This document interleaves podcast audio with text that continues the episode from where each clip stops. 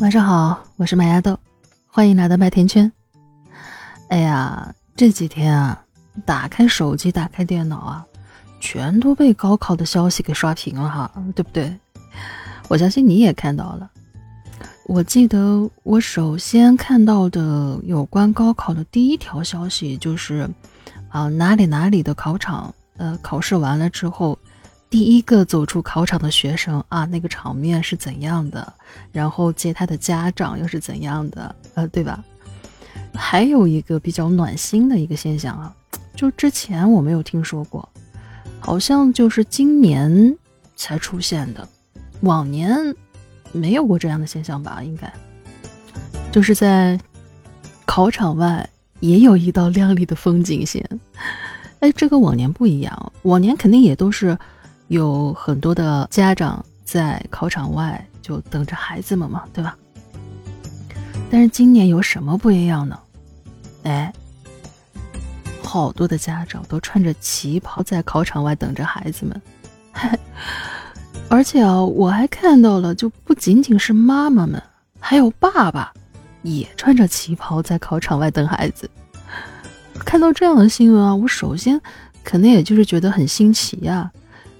也不知道为什么要穿成这个样子，穿旗袍去等孩子。我当时就觉得，这是不是就是一种仪式感啊？对吧？但是后来我知道答案以后，我才知道我为啥不火了。因为这么明显的谐音梗我都整不明白，我还火个啥呀？这不就是旗开得胜吗？对吧？哎呀，不过也不怪麦芽豆不懂啊，因为麦芽豆当年高考吧，哪里见过这种世面啊？我就一个人去，一个人回，还是走路，嘿，十分钟到考场，十分钟到家，这么利索。你看，我当时都觉得好像自己没有参加过这个每年最盛大的我们全国的成人礼啊。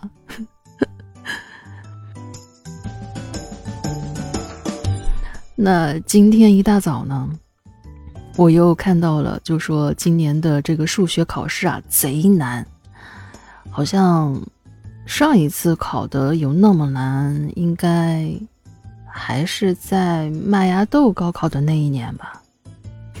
嗯，你想知道是哪一年吗？嘿，自己去查啊。麦芽豆当年的数学考试啊，刚考完之后。听老师说，听同学说，我们那一届的那个数学的考题是最难的一年，就当时还挺担心的。但是后来估完分之后吧，哎，我觉得还行。后来看到成绩之后呢，我觉得当年的数学应该算是我战绩最辉煌的一科了。你想知道我考了多少分吗？哎，不让你查，不让你查啊！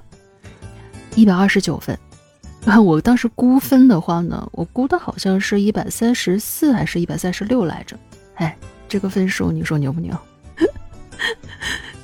是不是有点觉得麦芽豆脸皮太厚了？不过后来啊，还是白瞎了麦芽豆这么好的学习数学的脑瓜子啊！你看这么多年，从了文。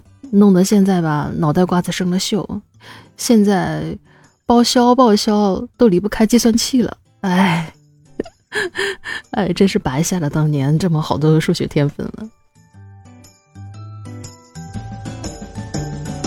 我们好多人呢，都是从高考走过来的哈，就我现在还记得备战高考的那最后的几个月。嗯，麦芽豆当年啊，是我们学校这个有一叫做清北班，哎，不知道你们有没有听到过，或者是你们的学校有没有过？其实就是一个简称，清华北大班。不过现在讲起来还真的是挺惭愧的，没脸说，没脸说，因为我拖了我们班的后腿。后来没发挥好嘛，就心里面非常向往的神圣的那学府，最终吧，也仅仅只是存在在我们的班级名称里了。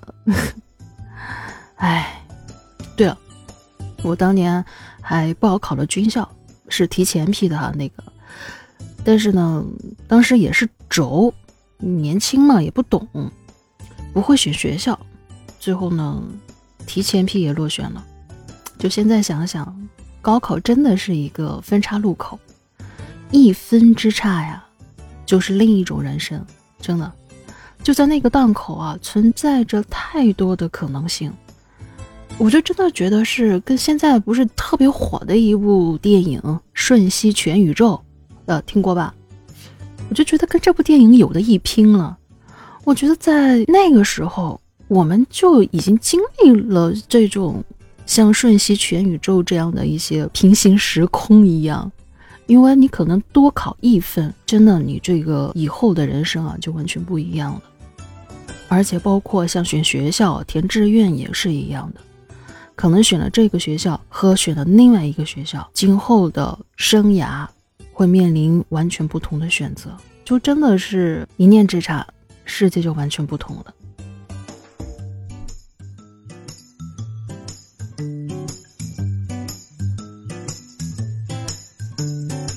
其实备考的那最后的几个月的好多场景，我还记得很清晰。我们班所在的那个楼层呢，有一个天台，可能也是对于我们班这种重点班的一个特殊照顾啊。那个时候啊，就基本上大部分的时间都是给我们自己在自由的自习嘛。天气好的时候呢，我记得我们就会呃搬着把椅子坐在天台上，脚呢就搭在这个天台的围墙上。就晒着太阳看着书，用这种最慵懒、最舒适的姿势啊来看书来复习，但是心里面啊真的是万马奔腾，也有着肩上很重的这种压力吧。反正当时看着这种学生在那种太阳下的那种场景啊，还有我现在都能够想起当时太阳的那种味道。想到当时那种氛围，还有那种气息，怎么说呢？有慵懒，有惬意，但同时更多的是觉得是被一种压力包围着。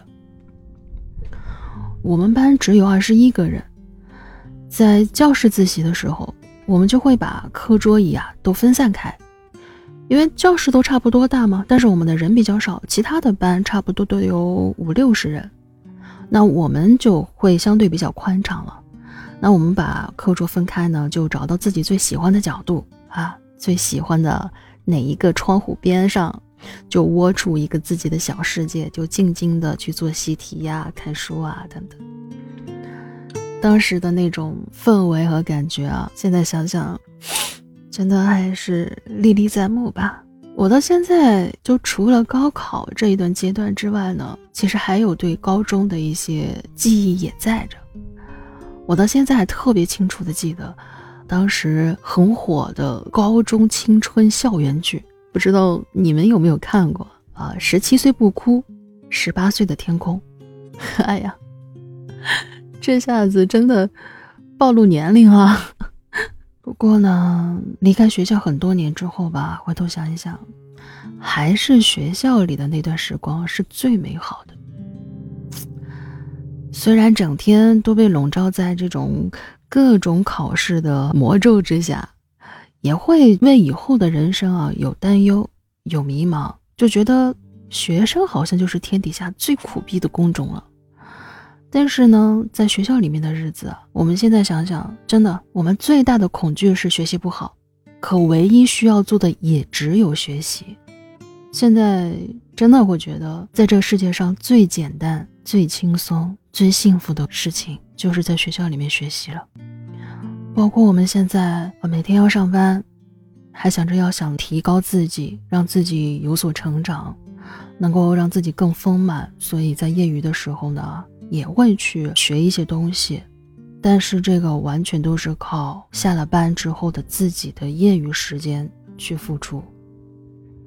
那比起整天我们在学校里只做一件事情，我们现在的压力又多了多少？才知道什么是天堂，什么是生活吧。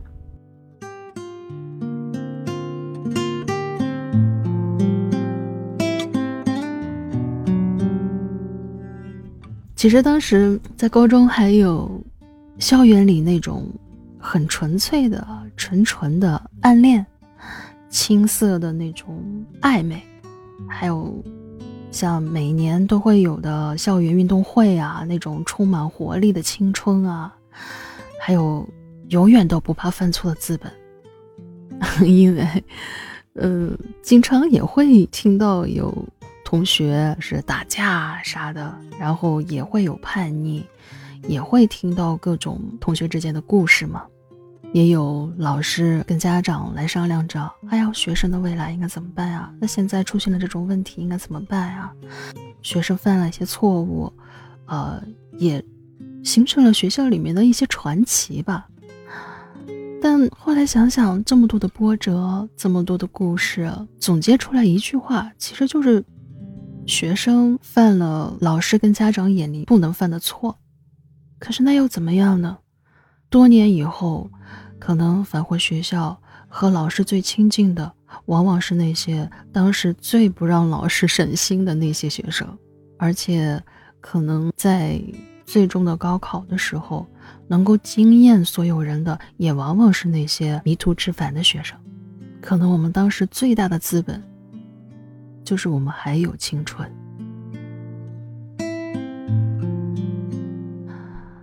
我记得当时最火的那个青春校园剧啊，里面有一段歌词是这样的：家长说没有永远的温室的花朵，老师说呢，长大以后啊，你就会知道什么叫做挫折了。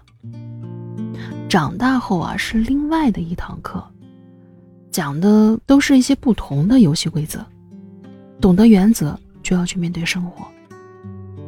长大的日子，你再去经历坎坷，想做的事情就要先学会拼搏。我们懂得了自律和选择，所以翩翩少年，开花要结果。用这一段，也是我由衷的预祝今年参加高考的学子们能够取得非常优异的成绩吧，考上自己心仪的大学，去开始一段全新的、精彩的另外的一程。我记得在大学里面，我有一个同学，他有句话让我记忆非常深刻。他说：“人生就是一程一程的，你走过了一程，才能够开始另一程，而每一程都会有每一程的精彩。”我想，高考就是我们每一个人人生中最重要的节点之一，因为它会预示着你的下一程的开始，和你前面这一程的结束。你还记得你当时是怎么参加高考的吗？嘿，你还记得你当时的高中生活是怎样的吗？有没有暗恋过小哥哥，或者是在心里面也会去崇拜那些有点帅帅的、痞痞的，老师、家长们眼中的不良少年的那些学生，就觉得他们哇好酷啊！有没有过这样的一些经历？那下一期麦芽豆就来聊一聊你的青春故事呗。如果你也有这样的小故事的话，麦芽豆很希望能够把你的回忆也能够分享给我。关注麦芽豆，也能够让你爷青回。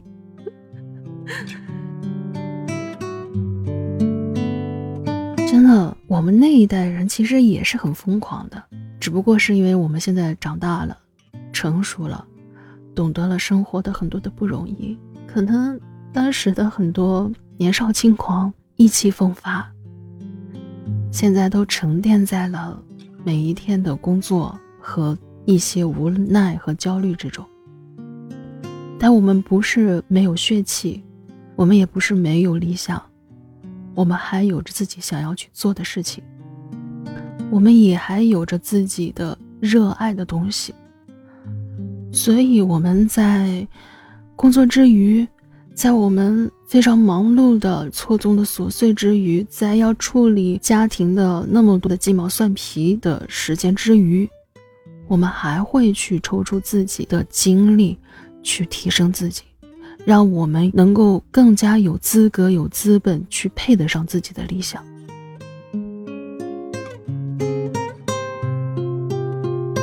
今天晚上，我好像都嗅到了十八岁的味道。